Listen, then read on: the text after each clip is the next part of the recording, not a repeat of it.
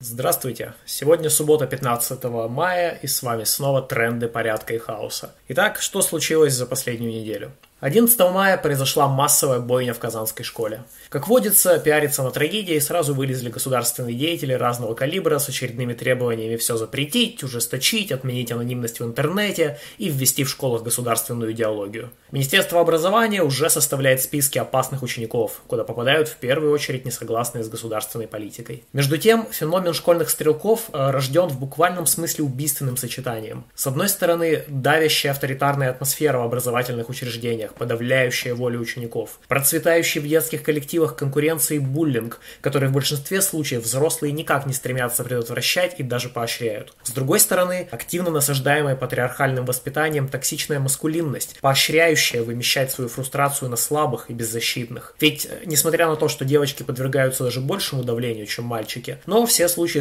школьной стрельбы, за одним единственным исключением, это мальчики-подростки. Также символично, что в один день с трагедией в Казани в Хабаровске Хабаровске был арестован художник-анархист Максим Смольников, а он же Хадат, обвиненный в оправдании терроризма за пост ВКонтакте. Это совпадение более чем наглядно свидетельствует о том, что все предлагаемые чиновниками ужесточения приведут только к увеличению числа уголовных дел и иного преследования несогласных. Между тем, на Ближнем Востоке израильская полицейщина в очередной раз спровоцировала военный конфликт, вылившийся в обстрелы Израиля, сектора Газа, а также антиарабские погромы. Про иранской группировке Хамас, которая безжалостно подавляет в Палестине все всех несогласных со своими действиями, эта маленькая победоносная война сулит не меньше выгод, чем властям Израиля. В заложниках же, как всегда, простые люди, на голову которым сыплются снаряды. Любопытно отметить, что Израиль с самого начала своего существования, проводящий политику сегрегации палестинцев, первым в мире внедрил уже и сегрегацию людей, не имеющих зеленых паспортов, то есть свидетельство вакцинации или тестирования на COVID. При этом израильские карательные силы, которые больше года держали страну в карантинном терроре, э, запирая людей, пытаясь контролировать каждый их шаг, разумеется, не смогли превратить предотвратить антиарабские погромы. Как и российские правоохранители, преследующие людей за репосты и акции протеста, не могут предотвратить массовые бойни. За прошедшие полтора года любители решать сложные проблемы насаждением тотального контроля, повсеместными ужесточениями, запретами и регламентациями буквально превратили жизнь большей части населения планеты в ад. Но мир продолжает погружаться в хаос. И никто не способствует этому больше, чем адепты казарменного порядка. И напоследок, 16 мая в 14 часов в Москве у главного здания МГУ памятника Ломоносову Брюсселу пройдет акция протеста против еще одной инициативы любителей запретов и регламентаций, а именно против закона о просветительской деятельности. Мы не в восторге от формата встречи с депутатом и предвыборных тем, но тем не менее считаем нужным присоединиться к акции. Спасибо, с вами были тренды порядка и хаоса, в которых участники медиагруппы «Автономное действие» дают свои анархистские и либертарно-коммунистические оценки текущим событиям. Слушайте и смотрите нас на YouTube, подписывайтесь на канал «Автономного действия», заходите на наш сайт автоном.орг. Спасибо.